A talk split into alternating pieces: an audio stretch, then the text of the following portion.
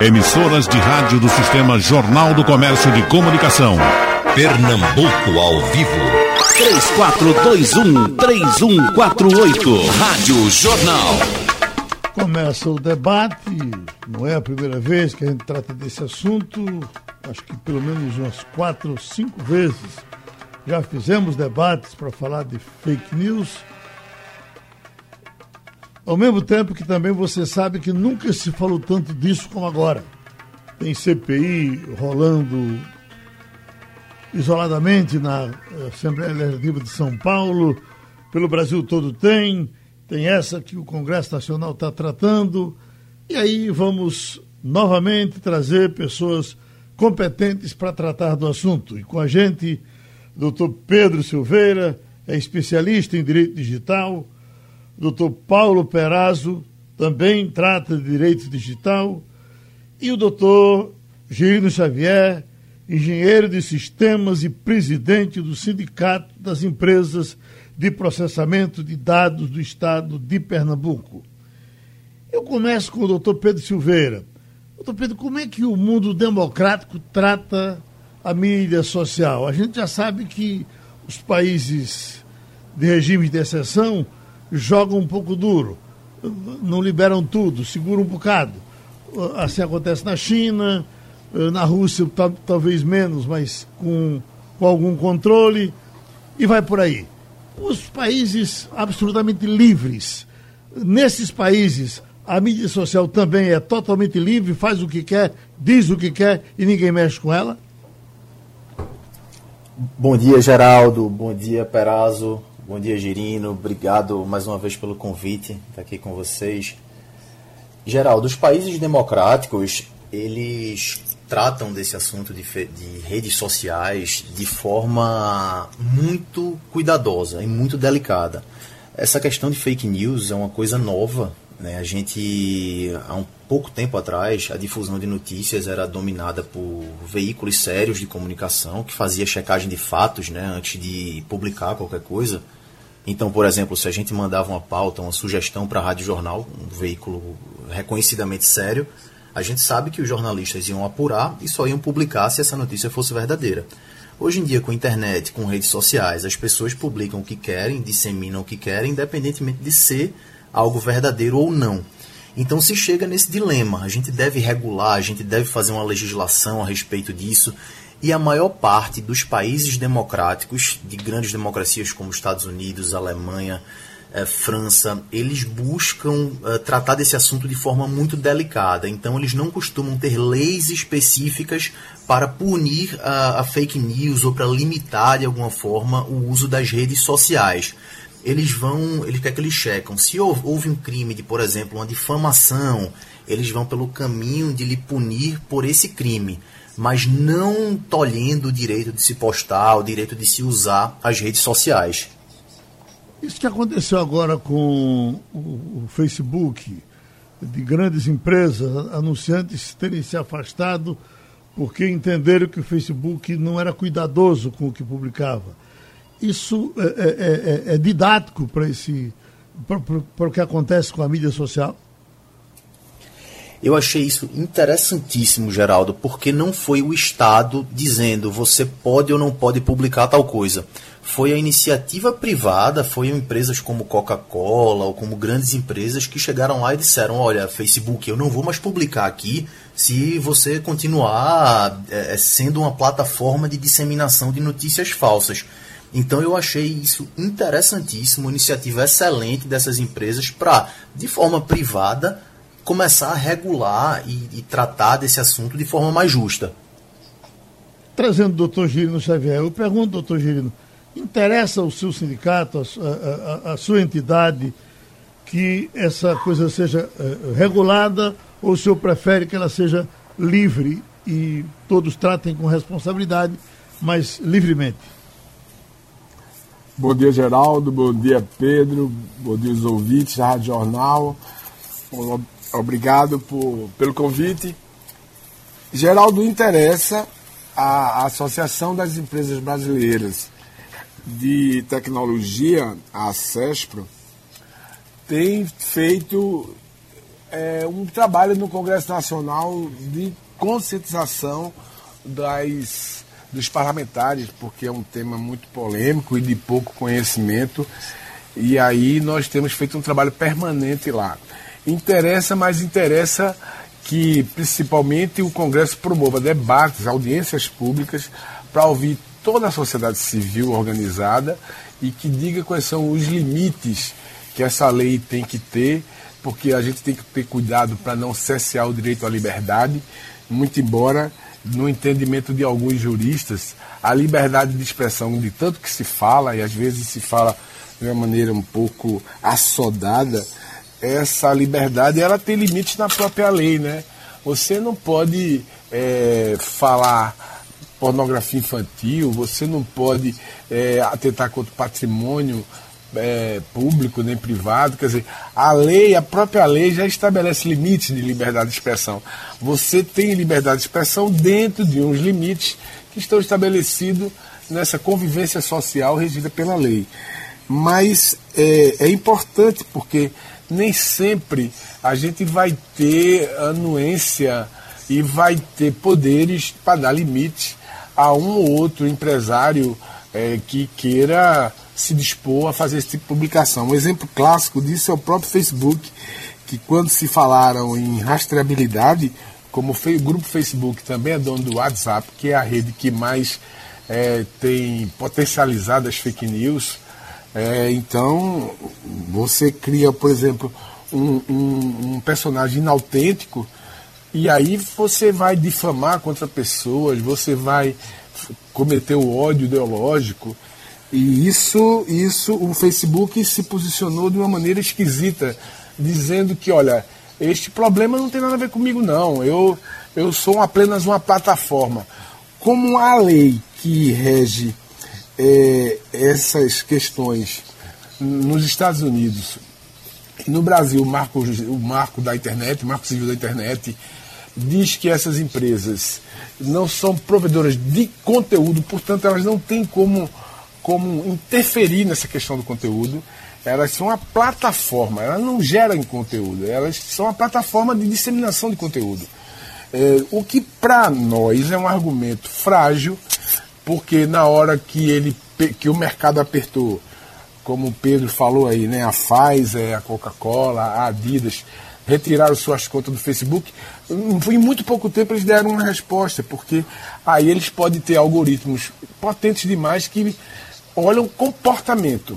E aí ele pode cessear, é, mandando, mandando uma mensagem, fazendo um alerta, ou mesmo bloqueando a disseminação em massa, porque isso não é comum. Uma pessoa, um cidadão comum, não senta no computador ou no seu smartphone ou qualquer outro device e faz mil disparos num minuto.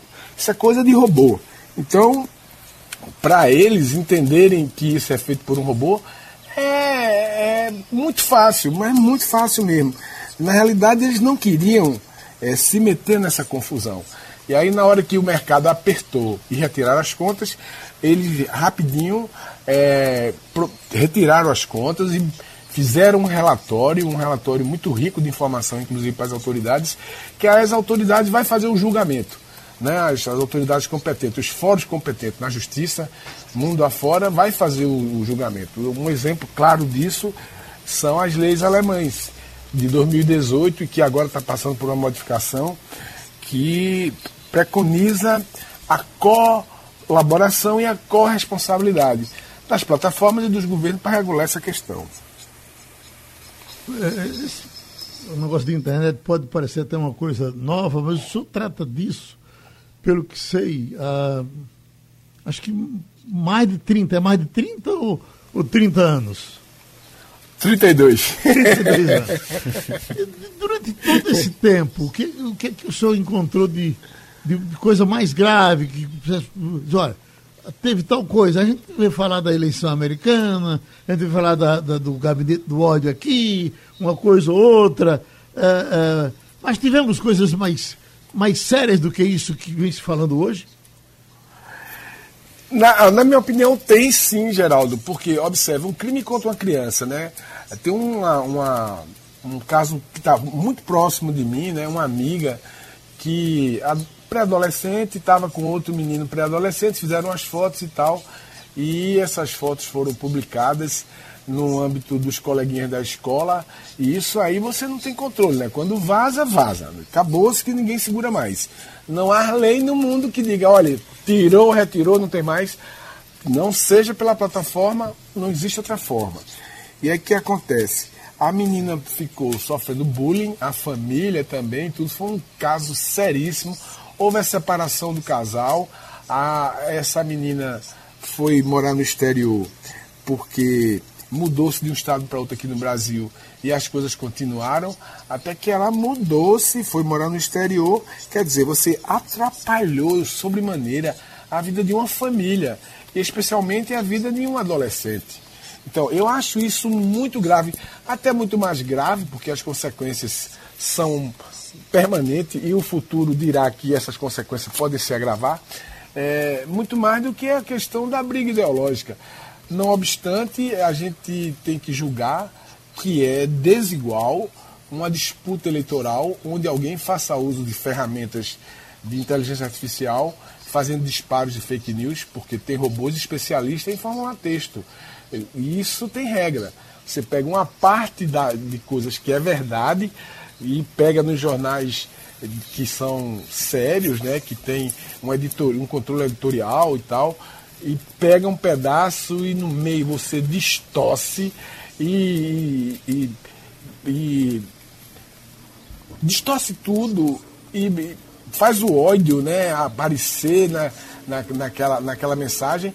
E aí o seguinte, para uma pessoa séria que olha, vai ter certeza que aquilo é verdade, e não é verdade, né? Porque é parte da verdade. Mas para uma mentira virar verdade, basta que parte dela seja verdade. Então, isso é, é muito grave. E mais grave ainda é, são as pessoas que se transmitem por inocência. Né? As regras de engajamento na internet é bem simples. Você, a regra de engajamento se dá em compartilhar, comentar e curtir. Então, assim, começando por curtir, você curtiu, você está tendo parte pequena de responsabilidade. Você compartilhar, você está sendo coautor de um crime. E você comentar, você está adoçando de alguma maneira, ou se posicionando contrário, a uma, a, uma, a uma notícia que necessariamente não é verdade e que pode denigrir a imagem de pessoas, instituições. Isso é, é muito difícil de fazer o controle. Tem uma pesquisa que me chamou muita atenção. Ontem eu estava lendo um pouco mais sobre isso e aí tive acesso a essa pesquisa é, da, de um instituto aí, eu vou olhar o nome do instituto aqui, que eu não me lembro de cabeça, mas esse instituto fez uma pesquisa e o Brasil aparece na pesquisa como o país que mais é, acreditam no que lê. Aí você diz, mas pô, como é que isso, é, como é que essa história? O, o, o, o instituto é o instituto é, PELS. Eu vou ver o nome direitinho que já te digo, mas eu vou te dizer Ipsos. IPSOS. Uhum. É, ele diz que 62% dos brasileiros acreditam no que leem. É, essa pesquisa foi feita com 27 países e em segundo lugar aparece a Arábia Saudita e a Coreia do Sul com 58% e com 57% os peruanos e os espanhóis. É, outro dado interessante dessa pesquisa é que 58% das pessoas que foram entrevistadas se julgam capazes de identificar uma fake news e, no entanto, elas reproduzem essas fake news. É, apenas 28% dessas pessoas entrevistadas se julgam capazes. Então, e, e, isso é muito grave, porque você está cometendo um erro grave com a convicção de que está fazendo uma coisa certa. Deixa eu trazer o doutor Paulo Perazzo. Boa noite, doutor Paulo. Entre aí à vontade. Bom dia, Geraldo. Bom dia, Gerino. Bom dia, Pedro. Geraldo, é, eu li ali de cabo a rabo, projeto de lei, na verdade, e o projeto me assusta bastante, ao contrário de Pedro e Gerino. É, eu não vejo ele como um, um projeto que combate fake news. Na verdade, eu vejo como um projeto que faz um monitoramento geral da tendência pessoal, coletiva, identificação de é, algo que possa ser levado a pensar como desinformação, e aí e conselhos administrativos para julgar o que é essa desinformação. Ou seja, a gente está colocando fogo na casa para matar uma barata. A gente tem o problema da fake news, só que isso aqui é muito mais grave do que é, o problema da fake news. Para vocês terem ideia, é, quando eu fui na China, a China não, não funcionava nenhuma dessas redes que a gente conhece, Facebook, Twitter, é, Instagram. Por quê? Porque eles não têm controle. Só, é, pessoa, as pessoas podem falar à vontade. Então, eles lá criaram um aplicativo chamado WeChat, que é algo que funciona como um WhatsApp e como um Facebook ao mesmo tempo. Mas um determinado colega do grupo, ele fez uma pesquisa comunismo na China. Quando ele foi voltar, o cara da, da alfândega chamou ele para lá, perguntou por que ele fez aquela pesquisa, quais eram as intenções daquela pesquisa, e etc. E ele sofreu é, uma, uma, reprimenda na hora lá do aeroporto, porque ele fez uma pesquisa. Ou seja, é, essa lei ela está trazendo áreas ditatoriais, sim. Por quê? Porque ela faz uma série de exigências aos provedores é, de informação de relatórios, é, de comportamentos, tá certo? Tendências, e tudo isso vai ser julgado por uma comissão da verdade, uma, um ministério da verdade. E o livro que está mais em voga nesses últimos tempos tem sido 1984 de George Orwell, ou seja, um futuro dis, é, é, distópico que ele traz uma série de acontecimentos que está acontecendo agora. E a gente, toda vez que a gente aumenta Estado, a gente vai tirar do âmbito do poder judiciário para colocar no âmbito de um governo uma situação é, de, de, de, pensamento ideológico, de pensamento filosófico. Vamos lá, vamos colocar um tema super é, complicado. Aborto, por exemplo. Tem gente que é a favor e tem gente que é contra, tá certo? O que é que acontece? Primeiro, a, a liberdade de expressão, como foi falado ainda agora, é, qualquer pessoa pode falar sem que previamente seja submetida a um órgão censor. Então você pode chegar na rede social e colocar o, o assunto a favor e contra. Isso é a liberdade de expressão. Mas ninguém fica livre da consequência, da, das consequências da liberdade de expressão. Uma amiga sua que vê que você é a favor, por exemplo, vai se afastar de você. Ou seja, no seu no nível sociológico, as pessoas se, afa se afastam de pessoas que não tenham uma visão parecida com a dela. Então, do mesmo jeito contra. Quem é, quem é contra, o cara diz, esse cara é contra, esse cara é conservador. Então, já, já existe esse controle social exercido pela própria sociedade. E também pode vir o controle estatal que é, na verdade, a criminalização de algumas condutas. Então, é, nesse, nesse, nesse caso aqui, a gente está colocando é, órgãos gestores para ver o que é desinformação, tá certo? E quando há desinformação, simplesmente o governo pode agir através de é, entidades governamentais e não justiça. E aí vai vir aquela velha história: desinformação pode ser fake news, e pode ser também uma ideia contrária àquilo que eu penso, ou que eu não quero que seja divulgado. Então, é, é, é, a questão da desinformação, ela pode ser utilizada dessas duas maneiras. Simplesmente é, é uma, uma, um meme de uma pessoa que está sendo caluniada, como também de uma pessoa que está é, tá falando suas verdades, suas verdades que hoje estão em baixa, por exemplo, mas pode ser falado. E aí, simplesmente, o cara vai criando um pensamento único por medo de não poder falar a verdade em função do Ministério da Verdade, do, da Secretaria da Verdade, de ser punido. E aí se cria multas é, contra cidadãos, se, se cria multas contra provedores, e aí a liberdade de expressão ela vai sendo, aos poucos, diminuída, retalhada, é, censurada de forma. não censurada previamente, mas censurada de forma pós. Então, assim, me preocupa bastante essa, essa lei, Geraldo, porque ela traz muito mais do que fake news. Ela combate a fake news. Ela traz um controle sobre a tia do Zap. O que é que a tia do Zap está falando? É, pode ser rastreado, pode ser é, colocado, é, visto as suas mensagens pessoais. Em alguns momentos vai se utilizar isso de forma clara, legal. Outras vezes pode ser utilizado de forma ilegal e ter a, a, acesso. A gente já viu, a gente confia no governo, mas a gente vê de vez em quando alguns vazamentos de conta bancária, de tudo que a gente já viu isso no governo, no governo de Palocci, por exemplo, hoje houve, houve esse tipo de vazamento. E aí é o tipo da coisa. Toda vez que a gente diminui essa segurança, a gente dá margem a um controle social exercido por parte do Estado, Geraldo. Doutor Paulo, agora a ministra Damares tem uma posição e o governo Bolsonaro, o presidente, tem outra, porque Bolsonaro reage a, essa, a essas proibições na internet, né? até porque, pelo que dizem, ele tenta proteger o gabinete do ódio. Olha, Geraldo, é... esse, esse, primeiro, esse, eu, eu, eu, tenho muito, eu tenho muita é, preocupação com esses apelidos. Por exemplo, o, eu me lembro do, do, do arquivador geral da nação, que era o procurador-geral da, da, da, nação, aquele Roberto, eu esqueci o nome dele agora. Geraldo, Geraldo Brindeiro. Que arquivava tudo. Geraldo Brindeiro. Geraldo Brindeiro. Uhum. Geraldo, pronto, Geraldo Brindeiro.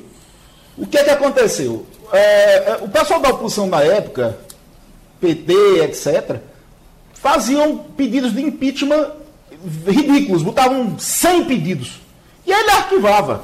E aí os caras colocaram um apelido desse de, de, de, de arquivador geral da nação. E eu, por muito tempo, eu não entendia isso. E eu, eu, eu, levava até uma certa verdade. O próprio, a, o próprio título da lei, tá certo? Olha aqui, coisa mais linda. Institui a lei brasileira de liberdade, responsabilidade e transparência na internet. Quem é, quem é, quem é contra a liberdade, responsabilidade e transparência? Ninguém é contra. Então você pega um título bonito, bota um, um, palavras bonitas que todos abraçam, e quando você vai ler o texto, você vê que, na verdade, é um texto que restringe liberdade, que é, faz monitoramento da sua vida, pode entrar na, na, na, na sua conta, é, fazer rastreia, rastreamento de, de conteúdo que você está mandando. E se hoje você está mandando é, um conteúdo que, de repente, é, é, é, filosófico, mas é verdadeiro, não é fake news, uma notícia contra alguém. Tá certo? A gente está vendo agora que algumas autoridades da República não aceitam crítica. E colocam crítica. A crítica não é mentira, a crítica veio de uma fonte, etc., mas o cara não quer que seja repassado. Então ele coloca aquilo ali como uma fake news, simplesmente, para poder é, haver um controle é, do que está sendo falado pela tia do Zap. Então, muito, muito preocupado é, com esse tipo de posição do Congresso Nacional. Chirino Xavier, doutor Pedro, uh, claro que ninguém é a favor de. Ninguém não, nós, acho que nós aqui não somos a favor de censura, uh, mas também há uma preocupação com as pessoas que podem ser destruídas através de uma mentira, de uma, de uma falsidade dessa qualquer. Lembro a parábola do padre com com uma católica que teria ido para a igreja e contou o pecado ao padre, disse que tinha eh, falado mal de um cidadão da, da, da rua dela, e o padre disse, então está a penitência, a senhora vá na sua casa, mate a, a maior galinha que tem no seu terreiro, pegue todas as penas, bote no saco, suba na, na torre da igreja e jogue todas fora.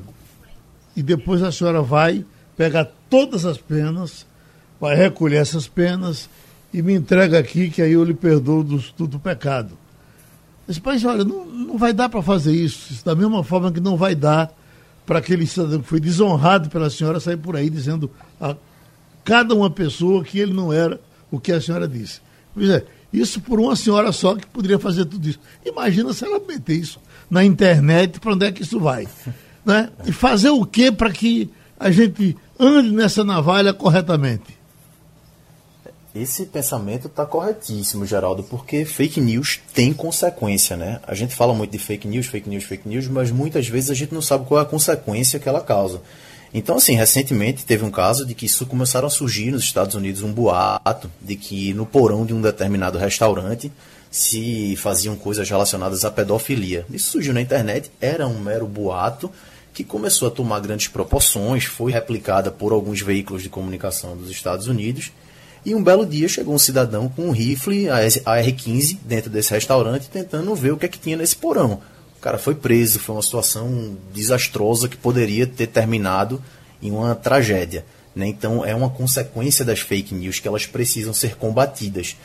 Mas o problema é que, para se combater, quando a gente fala no âmbito legal, a gente está num ponto muito delicado, porque é uma linha tênue entre a gente defender as vítimas da fake news e o autoritarismo. Né? Dr. Perazzo falou há pouco que eu e Girino, a gente entenderia que esse projeto de lei que tramita no Congresso Nacional seria um, um projeto que combate as fake news. E na realidade eu não vejo assim. Tá? Pra, se esse projeto ele se propõe a combater fake news, ele é uma fake law. Tá? Ele é uma lei falsa, porque ele não faz isso. Para a gente contextualizar, Geraldo, o que, é que acontece? Está em trâmite agora no Congresso Nacional um projeto de lei que foi aprovado pelo Senado e vai ser aprovado, vai ser votado pela Câmara em breve, que ele supostamente trata de fake news e é um projeto que foi aprovado a toque de caixa. Tá? O texto final, um substitutivo do senador Ângelo Coronel, da Bahia, ele foi apresentado 24 horas antes da votação.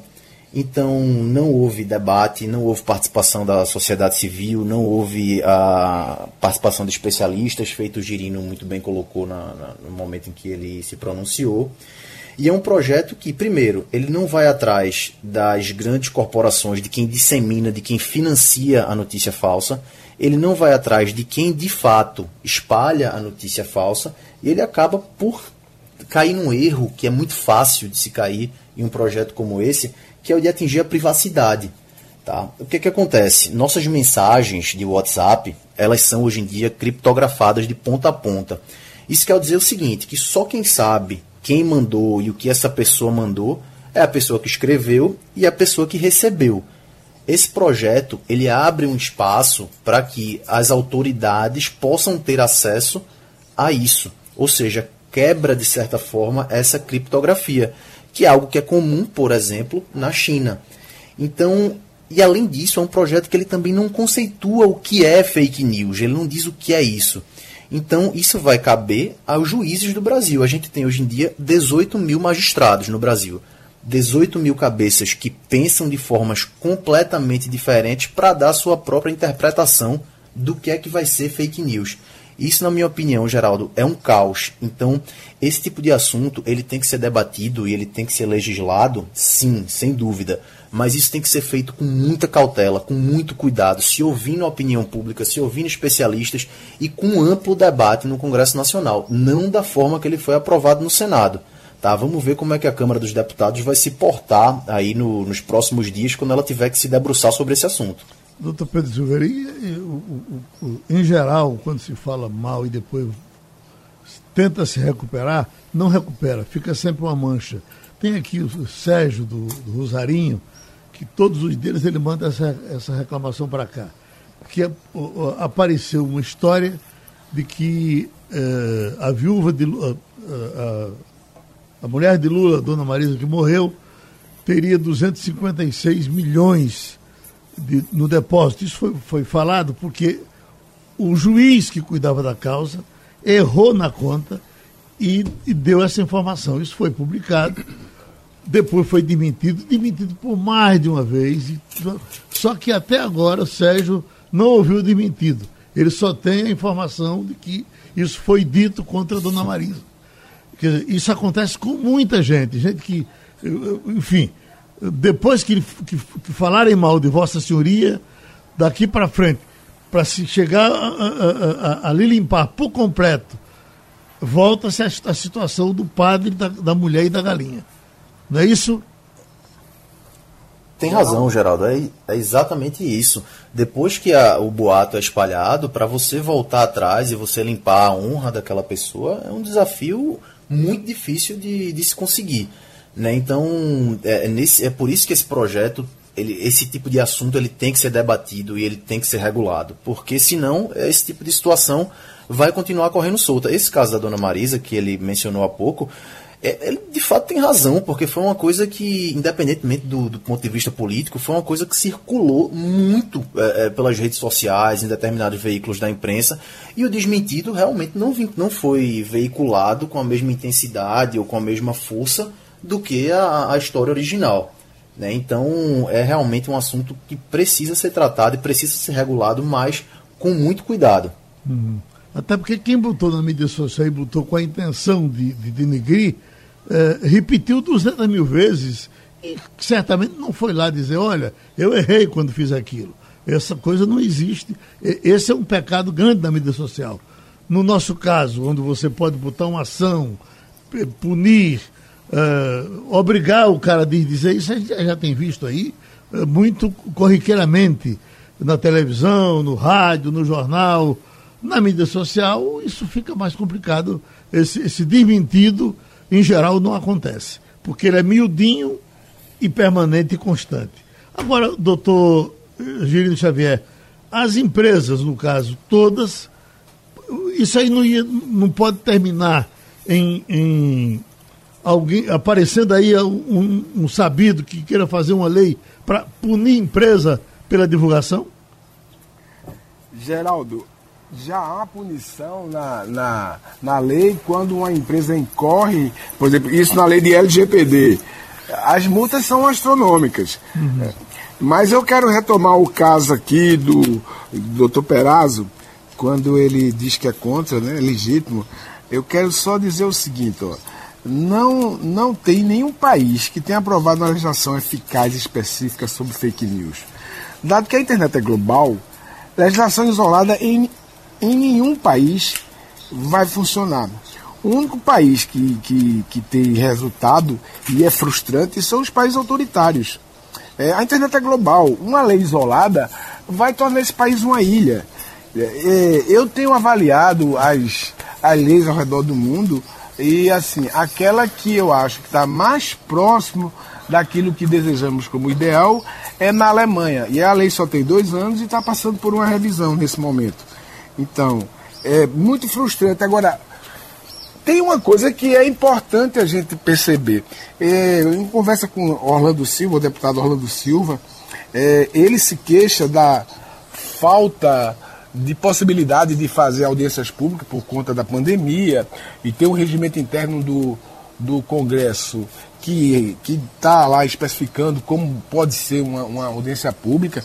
Ele, inclusive, está criando uns grupos com alguns deputados e algumas pessoas da sociedade civil para fazer discussões, porque ele vai levar o Senado para conversar lá com, com o Senado antes desse projeto chegar na Câmara. Na realidade, a lei que está aí não nos atende. Não atende a ninguém. Se fosse para ser binário, você é a favor ou contra a lei que está aí, eu seria contra. Mas a, as coisas não se dão de forma binária. A gente precisa ter uma construção. E essa construção é o seguinte: uma vez que a lei surgiu, discute-se no Brasil e em outras partes do mundo, os grandes provedores, que são conglomerados globais, são empresas player no mundo, passaram a ter a preocupação. Facebook não estava nem aí para fazer nada e tem ferramentas para fazer, né? Por inautenticidade, ele pode chegar e rastrear todo mundo que faz fake news, sem julgar conteúdo, porque ele se diz que não são empresas de conteúdo. Né? Tem uma coisa, tem coisas que preocupam muito, é assim, Perazzo falou, a tia do WhatsApp. Tem um dado importante na, na, na pesquisa do Ipsos, que é idosos compartilham sete vezes mais notícias falsas do que os jovens. Então, e aí tem uma coisa que é mais grave. A credibilidade de uma, de uma notícia é de quem publica e não de quem cria. Então, assim, se Geraldo Freire me manda uma notícia eu sei do seu caráter, da sua responsabilidade com, com a verdade. Eu não, não tenho muito por que questionar. Eu posso, meu senso crítico pode me levar a discordar, tal, mas nunca eu vou julgar que é uma fake news, porque a credibilidade é de quem envia. Ao contrário, é assim, Então a lei vai pegar quem? E aí eu concordo com o Pedro. A, a, a quem a lei vai procurar? É os grupos econômicos que estão financiando essa, essa, essa notícia é, é a parte interessada em difamar uma instituição ou pessoas. Então, se a sua mãe manda uma notícia para você e você sabe que sua mãe é cuidadosa com a verdade, assim, primeiro você vai ler. Quando eu não conheço a origem da notícia, se eu começar a ler desconfiar que é fake news, eu, nem, eu, eu não me dou o trabalho de checar, eu nem termino de ler. Mas se é uma pessoa que eu sei que tem credibilidade, eu leio, aí, aí eu falo com a pessoa, olha, você checou essa notícia, é, eu tenho uns cuidados, mas eu sou da área, é diferente do cidadão comum. Então, é preciso que a gente tenha, assim, eu acho que tem um caráter didático, essa discussão, né, esses projetos que foram apresentados de maneira sodada, sem escutar a sociedade. É, eu sou contra o formato e sou contra vários aspectos que a lei está está sendo posta. Mas eu acho que, do ponto de vista didático, é de uma importância muito grande, porque abriu debate. Não estaríamos aqui hoje conversando sobre fake news se não tivesse havido nenhuma movimentação no sentido de regular. Então, assim, essa discussão, quando discutimos aqui nós quatro, existe aí, sei lá, centenas de milhares de ouvintes que estão nos ouvindo e já começa a pensar, eu vou retransmitir uma mensagem, essa responsabilidade pode ser minha, é, esse negócio é verdade, o, qual o mal que eu estou promovendo para as pessoas fazendo isso? Né? Então, esse debate ele é, é essencial para a sociedade. E eu acho que essa lei tem esse caráter. Está longe de ser ideal, está longe de ser a que nós queremos e também está longe, na minha opinião, de ser a que vai ficar. Esse negócio vai sofrer modificações porque do jeito que está não dá. Agora, não dá para dizer que absolutamente contra e não ter nada. A gente teve o Marco Civil da Internet, né, que foi muito rico as audiências públicas. O primeiro projeto era um desastre, mas a partir de várias discussões chegou-se a um projeto que eu, eu julgo que, é, que foi o possível para o momento, mas ainda padece de algumas lacunas que precisam ser discutidas e aprimoradas, né? A gente está apenas começando a conviver com problemas que o mundo digital vai nos oferecer ainda, né?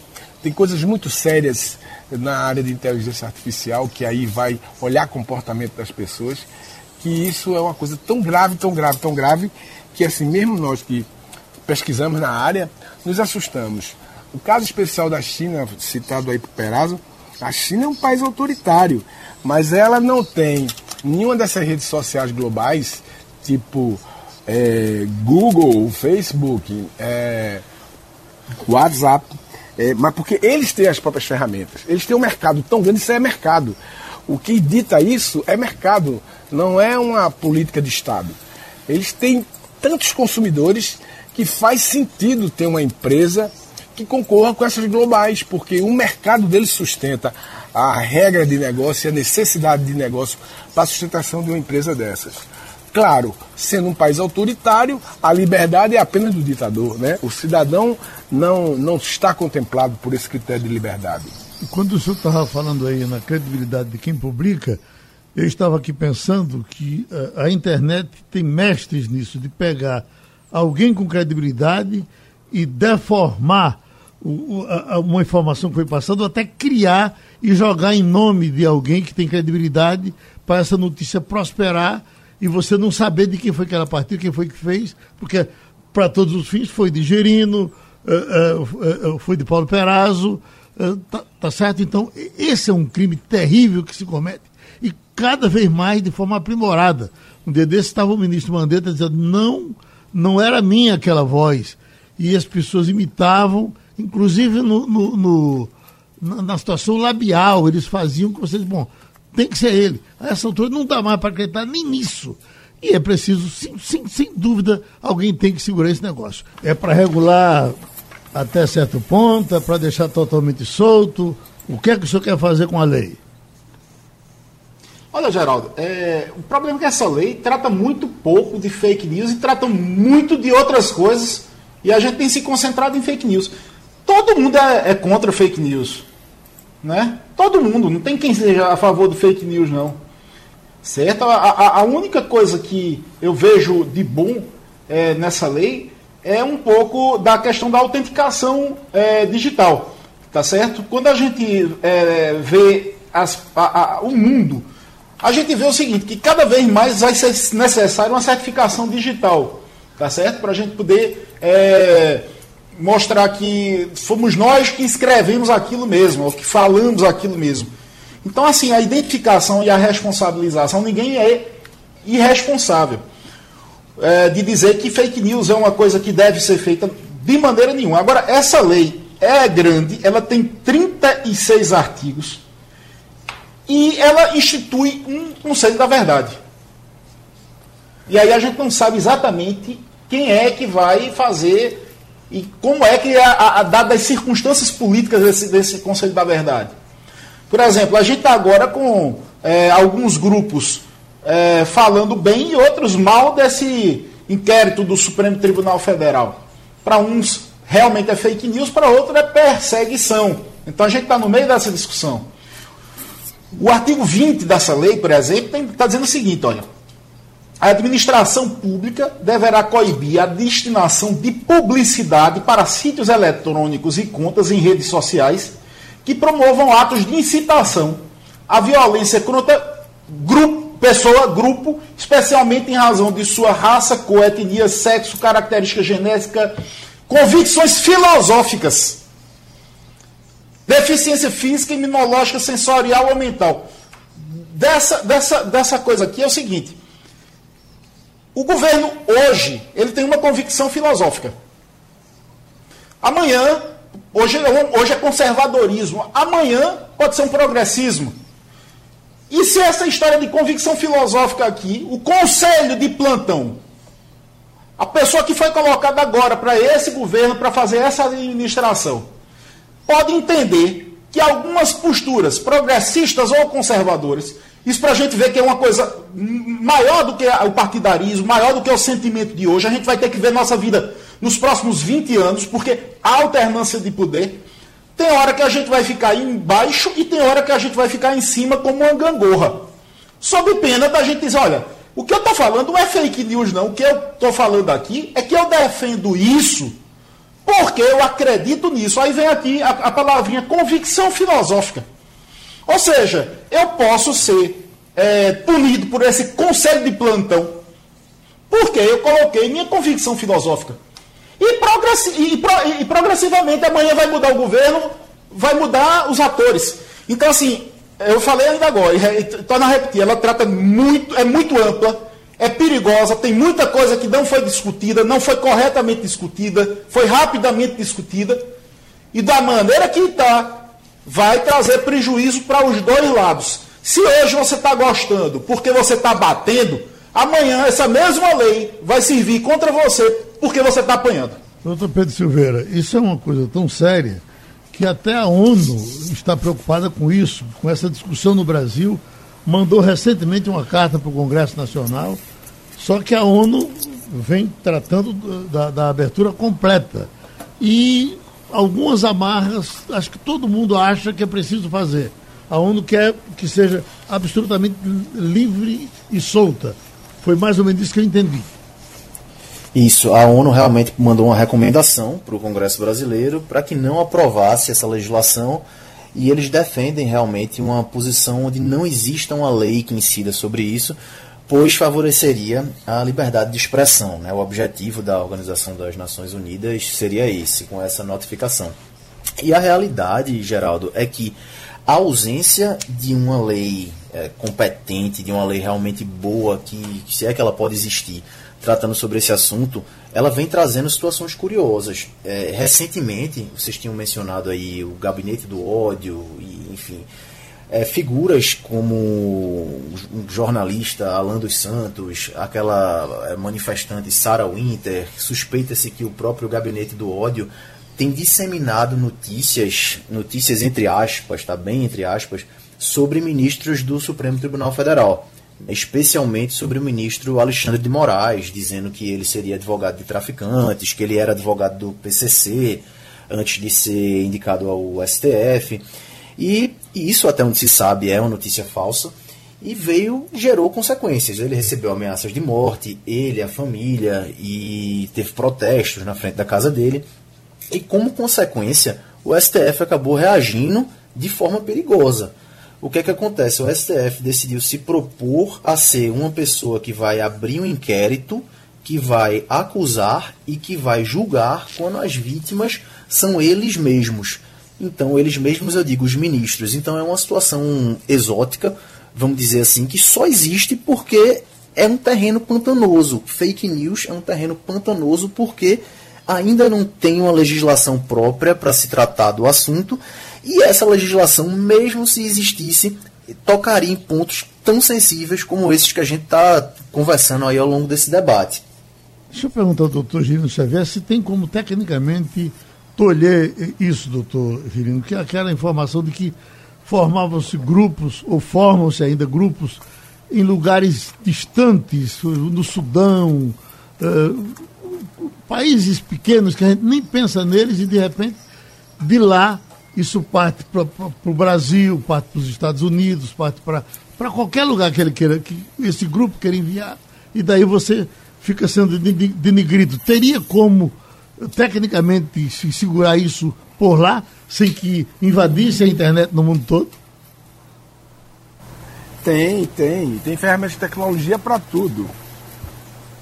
Observe, é, o, o, o exemplo claro do Facebook o Facebook se recusava a fazer qualquer tipo de controle, muito sustentado pela lei americana de que ele é provedor, ele não, ele não, não cria conteúdo. Mas quando o mercado reagiu, as ações deles caíram 8,3%, que representou 74 bilhões de dólares. Isso é uma cifra muito alta, também para uma empresa do tamanho do Facebook. E aí, imediatamente, eles passaram a fazer uma varredura por inautenticidade, que é o seguinte, é, na linguagem popular, para os ouvintes compreenderem, criou um fake, né? cria um personagem e, dá, e qualifica o personagem e esse personagem passa a mandar notícias. Então, isso é muito simples de, de se achar e também tem outros critérios, o volume, por exemplo. Né? Um cidadão comum não consegue mandar é, 500 mil mensagens ao cabo de dois, três minutos. Só um robô pode fazer isso. Então é muito fácil ser rastreado. Ser rastreado o processo. Eu não estou falando de rastreabilidade da notícia nem do conteúdo, porque aí nós incorreríamos no mesmo erro aí que o doutor Perazzo está é, levantando, que é quem é que vai julgar? Qual é, qual é o viés ideológico de quem está fazendo esse julgamento? E esse julgamento não pode ir de forma nenhuma e para alguém na iniciativa privada. Isso tem que ser da iniciativa pública, que cuida do direito do cidadão. Então, mas as ferramentas são absolutamente simples. Com o uso de inteligência artificial, o algoritmo não precisa ser muito complexo, não. É muito fácil você ver e coibir lá embaixo. Agora, eu acho que o que a Alemanha fez, que é muito certo, não deixou esse julgamento para a própria plataforma ele gera um relatório, manda para as autoridades competentes e, à luz da lei, aí vai se fazer um julgamento em cima de dados. Não tem nada de subjetivo, porque a, subje a subjetividade é de conteúdo. Você lê o conteúdo e achar que esse viés ideológico não, não me contempla e, portanto, eu vou condenar. Não, eu tenho outros indícios. Mandou para alguns milhões de pessoas, é, o personagem inautêntico. É, e tem outros critérios que você pode, é, que eu podia dizer aqui, mas o tempo não daria. Mas tem várias, várias formas que você observando as premissas, você vai chegar facilmente e identificar que aquilo é uma fake news e é promovida por grupos grandes. Porque aquela fake news que é feita do pareto para o outro, não sei o quê, isso aí vai ficar muito, muito difícil de fazer julgamento. Agora, você vê o seguinte, a pressão do mercado é tão importante que, apesar de haver criptografia de ponta a ponta no WhatsApp, é, o WhatsApp, quando começou essas discussões na Alemanha e, e na comunidade europeia, eles passaram a tomar o cuidado de, quando eu pego uma mensagem sua e replico para Pedro, aí vem lá naquela mensagem assim, encaminhada. Isso diz o seguinte: essa mensagem não é de Gerino, ele pegou de alguém e mandou para mim. Antes não tinha isso, uhum. porque inclusive é, feria o direito autoral, né? É, parecia que aquela mensagem, aquela poesia foi criação minha. Quando agora não, eles corrigiram tecnicamente. Vem lá escrito, encaminhado.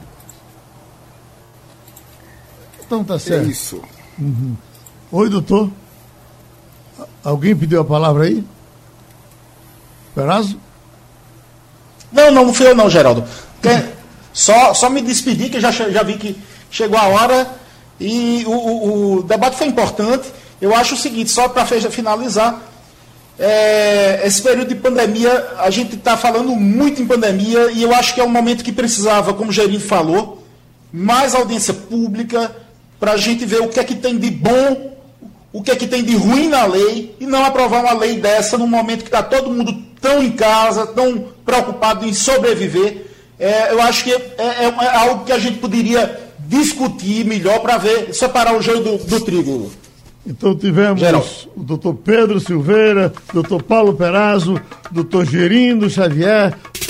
Sugestão ou comentário sobre o programa que você acaba de ouvir, envie para o e-mail ouvinte@radiojornal.com.br ou para o endereço Rua do Lima 250, Santo Amaro, Recife, Pernambuco.